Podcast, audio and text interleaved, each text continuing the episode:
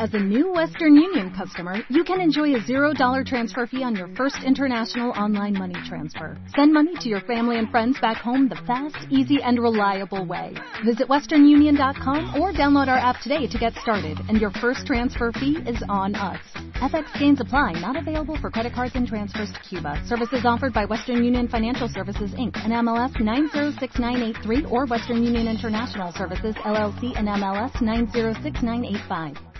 Habitó Jacob en la tierra donde había morado su padre, en la tierra de Canaán. Esta es la historia de la familia de Jacob. José, siendo de edad de diecisiete años, apacentaba las ovejas con sus hermanos, y el joven estaba con los hijos de Bila y con los hijos de Silpa, mujeres de su padre. E informaba José a su padre la mala fama de ellos. Aquí se nos revela una relación tensa que existía entre José y sus hermanos. Debido a Jacob y su amor por Raquel, cuando José nació, él inmediatamente se volvió en el hijo favorito. Sin duda Jacob demostró este favoritismo hacia José todo el tiempo. Ahora José ya tiene 17 años. Él está comprometido, como todos los muchachos, en la industria del pastoreo. Pero sus hermanos no se comportaban bien y José era el chismoso. Él fue a contarle a su padre lo que sus hermanos estaban haciendo, lo cual, por supuesto, nunca provoca cariño entre usted y su hermano. Es difícil tener un hermano y si este hermano es un soplón. Y así la escritura en el versículo 2 agrega allí, yo pienso, para darnos un pequeño pantallazo de por qué sus hermanos comenzaron a resentirse con él y a odiarlo. Él era el Señor bueno. Los demás hermanos eran los chicos malos. Él ahora los estaba delatando delante de su padre. Seguramente esto trajo resentimiento contra José, y de hecho así ocurrió. El versículo 3 nos dice, y amaba Israel a José más que a todos sus hijos, porque lo había tenido en su vejez, y le hizo una túnica de diversos colores. Hay algo en particular en esta frase, en el hebreo ellos no sabían cómo traducirla. Esa idea de una túnica de muchos colores parece que viene de Martín Lutero. Hizo empeño por traducir la frase hebrea, ¿verdad? Pero desde el tiempo de la traducción de King James y el descubrimiento de los más antiguos registros, se cree que debería haberse traducido, le hizo una capa con mangas. Parecería que esta puede ser una traducción más precisa, en particular en cuanto a esta frase hebrea. La connotación de una capa sin mangas era que ella significaba autoridad. Los gobernantes vestían capas con mangas. Es como debía ser. Llegaremos a ese punto en un momento. Las túnicas sin mangas eran utilizadas por los peones y los gobernantes vestían túnicas con mangas, porque con una túnica con mangas usted no puede hacer mucho trabajo. Así se indicaba más bien una aristocracia, una clase gobernante, no una clase trabajadora.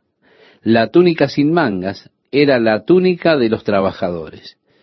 Entonces, cuando su padre le hizo a José una capa con mangas, estaba dándoles un mensaje definitivo a sus hermanos de la intención que él tenía de hacer a José el gobernante. Esa era realmente la intención de Jacob. Esto no vino por un designio de Jacob, sino que posteriormente se ve que fue por plan de Dios. Pero Jacob, vemos en el capítulo 49, que es un capítulo clásico, allí da las razones de por qué los otros hermanos de José no heredaron el lugar de la bendición como José. El versículo 4 del capítulo 37 nos dice, viendo sus hermanos que su padre lo amaba más que a todos sus hermanos, le aborrecían y no podían hablarle pacíficamente. Se originaron allí problemas reales. En la familia, la rivalidad entre hermanos, el odio y su incapacidad ahora de ni siquiera dirigirle la palabra a José. Así que José sin duda estaba sufriendo mucho por esta actitud de sus hermanos mayores. ¿Puede imaginar tener usted diez hermanos que están todos celosos de usted debido a su posición? José tuvo que pasar por esto con los diez hermanos, todos ellos sintiendo resentimiento hacia él. Ninguno de ellos era capaz de hablarle una palabra. ¿Puede usted imaginar todas las cosas que ellos hicieron para contrariarlo y atormentarlo? confundiéndolo y dándole empujones y luego de todas estas cosas haciendo que la vida de José fuera una vida miserable. E incluso para complicar más el asunto leemos, y soñó José un sueño y lo contó a sus hermanos, y ellos llegaron a aborrecerle más todavía. Él les dijo, oíd ahora este sueño que he soñado. He aquí que atábamos manojos en medio del campo, y he aquí que mi manojo se levantaba y estaba derecho, y que vuestros manojos estaban alrededor y se inclinaban al mío. Le respondieron sus hermanos, ¿reinarás tú sobre nosotros? ¿O señorearás sobre nosotros? Y le aborrecieron aún más a causa de sus sueños y sus palabras. Tenemos un argumento muy afilado allí, ¿verdad? Después dice, soñó aún otro sueño y lo contó a sus hermanos diciendo, he aquí que he soñado otro sueño. Y he aquí que el sol y la luna y once estrellas se inclinaban a mí. Y le contó a su padre y a sus hermanos. Y su padre le reprendió y le dijo, ¿qué sueño es este que soñaste? ¿Acaso vendremos yo y tu madre y tus hermanos a postrarnos en tierra ante ti? y sus hermanos le tenían envidia, mas su padre meditaba en esto. Jacob lo guardó en su mente, probablemente preguntándose qué es lo que sucedería, qué significado había para esto. Este sueño en particular de José nos ayuda en la comprensión del libro de Apocalipsis, porque en el libro de Apocalipsis se refiere a un tipo de referencias alegóricas en el capítulo 12 del libro de Apocalipsis, donde Juan ve a una mujer vestida con el sol y la luna y las doce estrellas, que estaba lista para dar a luz un niño. La mujer del capítulo 12 de Apocalipsis es identificada por este sueño con ser la nación de Israel. Intentar darle a la mujer otra identidad es mera especulación. Hay hoy en día quienes, a modo de intentar probar que la iglesia atravesará por la gran tribulación, identifican a esa mujer de Apocalipsis como la iglesia. Pero no hay ninguna clase de base escritural que pruebe que la mujer es realmente la iglesia, porque en ninguna parte se describe a la iglesia como teniendo al sol y la luna y las doce estrellas rodeándola. Y ellos hacen del varón que nace de la mujer una especie de super santo, el cual es atrapado durante el medio del período gran tribulación. Pero que es de seguro forzar el texto y no un fluir de interpretación veraz escritural. La mujer del capítulo 12 de Apocalipsis, debido a la identificación, debe ser, sin dudas, la nación de Israel. Y como mencioné en el libro de Apocalipsis, si la mujer fuera la iglesia, ella estaría en serios problemas, porque ella está embarazada y a punto de dar a luz. El apóstol Pablo habla de la iglesia no como una mujer embarazada, sino como una virgen pura y él quiere presentar a la iglesia como una virgen pura ante Dios y no como una madre embarazada. Así que es necesario torcer la interpretación para pensar que esa mujer de Apocalipsis es la iglesia. Después fueron sus hermanos a apacentar las ovejas de su padre en Siquén. Esto lo encontramos en el versículo 12. Probablemente ellos pensaban, Vámonos de aquí, este tonto con sus sueños, ya no podemos soportarlo más. Vámonos a Siquén. que estaba aproximadamente unos 100 kilómetros de donde se estaban quedando allí en el área de Hebrón.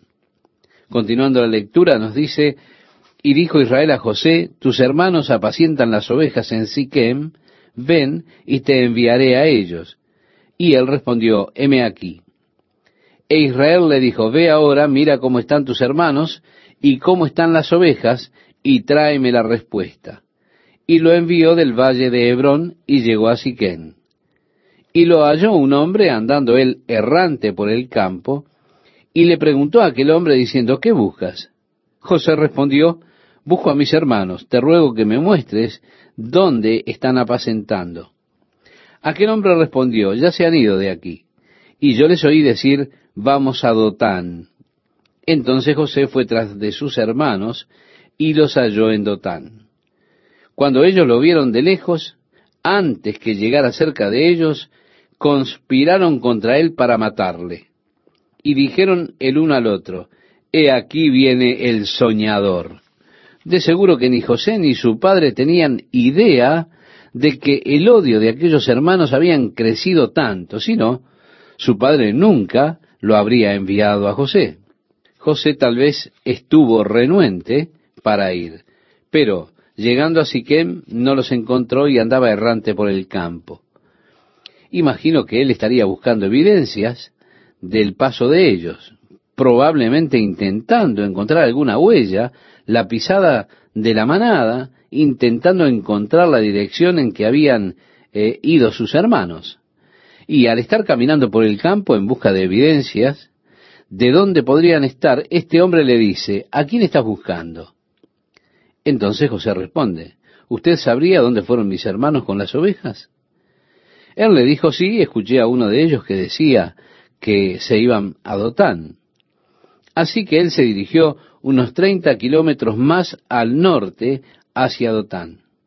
Fue así que él ahora probablemente se encontrara a unos ciento treinta kilómetros de distancia de su casa.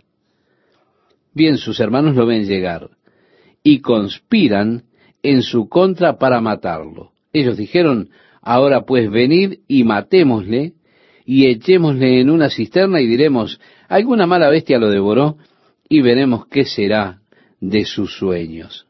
Mostrando así el profundo resentimiento que ellos tenían hacia sus sueños, pues la sola idea de que ellos iban a postrarse delante de él hacía que ellos estuvieran con este profundo odio. Entonces dijeron, frustraremos el plan de Dios veremos qué sucede con el plan de Dios luego que lo matemos. Por supuesto, hay muchos que ven en José un hermoso tipo de Jesucristo. Y el empeño de Satanás en destruir a Jesús para ver qué sucede luego con el plan de Dios. Por supuesto, el plan de Dios se cumplió en la muerte de Cristo, eso sin duda. Cuando Rubén, el hermano mayor, oyó esto, lo libró de sus manos y dijo, no lo matemos. Y les dijo Rubén, no derraméis sangre, echadlo en esta cisterna que está en el desierto, y no pongáis mano en él, por librarlo así de sus manos, para hacerlo volver a su padre. Rubén, siendo el hermano mayor, sería entonces quien tuviera la mayor responsabilidad. Él sería el responsable ante su padre por su hermano menor. Y viendo que estos muchachos estaban firmes en su intención de matarlo, él sintió que era su responsabilidad salvarlo de la furia de ellos, así que sugirió un plan alternativo. Él dijo, no lo maten, solo échenlo en esta cisterna, déjenlo que, que muera de hambre, y de esa forma no mancharán sus manos. Y él pretendía volver más tarde al lugar, tal vez, y sacar a José de la cisterna, para regresarlo luego a su padre. José estaría seguro cerca de su padre así. El verso 23 nos dice, sucedió pues que cuando llegó José a sus hermanos, ellos quitaron a José su túnica, la túnica de colores que tenía sobre sí. Recuerda como hicieron con Jesús al sacarle su ropa y echaron suerte sobre su manto. El verso 24 dice, y le tomaron y le echaron en la cisterna, pero la cisterna estaba vacía, no había en ella agua. Esto indica que probablemente era una cisterna. Eh, sobre aquella tierra ellos habían excavado enormes cisternas en las rocas. Eran reservas de agua. Algunos de ellos cavaron en áreas donde habría una fractura en la roca y esto hacía que no se retuviera el agua. Así que allí encontraron una cisterna y ésta estaba vacía. Generalmente tenían lados pronunciados, así que decidieron echar a José dentro de esa cisterna. Y se sentaron a comer pan, y alzando los ojos miraron, y he aquí una compañía de ismaelitas que venía de Galaad, y sus camellos traían aromas, bálsamo y mirra, e iban a llevarlo a Egipto. Entonces Judá dijo a sus hermanos, ¿qué provecho hay en que matemos a nuestro hermano y encubramos su muerte? Venid, y vendámosle a los ismaelitas, y no sea nuestra mano sobre él, porque él es nuestro hermano, nuestra propia carne. Y sus hermanos convinieron con él. Ya sea que fuera o no el deseo de Judá salvar la vida de su hermano o hacer dinero, es solamente una cuestión de especulación. Ahora, él está sugiriendo que ellos no lo maten. De hecho, ellos podrían hacer algo de dinero con él. ¿Qué provecho hay en que matemos a nuestro hermano y encubramos su muerte? preguntó Judá. Él dijo, venid y vendámosle a los ismaelitas. Cuán puros fueron los motivos o buenas intenciones en lo que concierne a Judá. Bueno, eso es solo especulación. Realmente no lo sabemos con certeza. No sabemos cuál fue la real intención de Judá. Y cuando pasaban los madianitas, mercaderes, sacaron ellos a José de la cisterna y le trajeron arriba y le vendieron a los ismaelitas por veinte piezas de plata y llevaron a José a Egipto. Así que él es rechazado por sus hermanos y vendido incluso nuevamente en la tipología, como Cristo fue rechazado por sus hermanos y fue vendido por treinta piezas de plata por Judas Iscariote. A estas alturas José realmente estaba llorando y suplicándole a sus hermanos que tuvieran piedad de él. Sus hermanos cerraron sus oídos a las súplicas de José.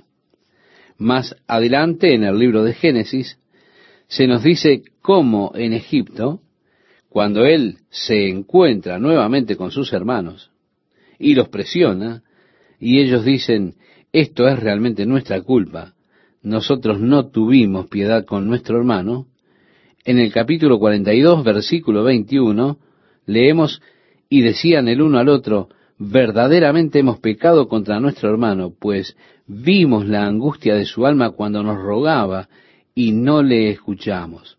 Por eso ha venido sobre nosotros esta angustia. Así que adelantándonos un poco en la historia, cuando José se volvió gobernador en Egipto y sus hermanos llegaron para comprar granos, ellos no reconocieron a José. Es claro, habían pasado unos 20 años. José tenía solo 17 años cuando sus hermanos lo vendieron. Ahora él tenía 30 años cuando fue delante de Faraón y él estuvo en los siete años de fiesta, de abundancia, así que él era por lo menos treinta años mayor desde que sus hermanos lo vieron por última vez. Bien, él ya era mayor, maduro, y sin duda tenía el estilo de peinado y barba de los egipcios. Ellos no pudieron reconocer que éste era su hermano, pero José sí los reconoció, pero no se los dio a conocer habló con ellos por medio de un intérprete. Pero él comenzó a hacerlos pasar por un mal momento. Él dijo, ustedes son espías, ustedes no son hermanos, han venido a espiar a Egipto, los mataré a todos. Y ellos comenzaron a hablar entre ellos en hebreo sin saber que José podía entenderlos. Ellos habrán dicho, hey, hey, ¿se da cuenta? Eso muestra que usted no se puede desprender de la culpa. Usted puede enterrarla en el receso de su mente, puede intentar sublimarla, pero la culpa va a seguir allí, va a continuar allí. En algún lugar la culpa está, continúa. continuará en un patrón de comportamiento neurótico o de alguna otra forma. Hay solamente una cosa que puede remover la culpa en el hombre. Y eso es la confesión a Jesucristo recibiendo su perdón. Eso es lo único que puede remover la culpa. Así los hermanos de José, veinte años más tarde, aún tienen culpa, sienten la culpa por lo que hicieron. Esto se debe a que vimos la angustia de su alma cuando nos rogaba y no le escuchamos, dijeron ellos. Así que José realmente les rogaba entonces, suplicándoles, sin duda llorando. Aún así ellos fueron unos desalmados, fueron realmente muy duros y al ser llevado en esa caravana, probablemente encadenado junto a otros esclavos, mirando hacia atrás, suplicando, llorando, rogándole a los hermanos, no hagan esto. Sin embargo, ellos no tuvieron ninguna compasión de José. Oh, oh, ¿Necesitas ayuda? En O'Reilly Auto Parts te ayudamos. ¿Necesitas algún consejo? Te aconsejamos. Nuestros profesionales en autopartes están siempre disponibles para ayudarte a encontrar lo que necesites. Excelente servicio al cliente es solo una de las ventajas que ofrece O'Reilly Auto Parts. Los profesionales en autopartes. Oh, oh, oh, O'Reilly Auto Parts.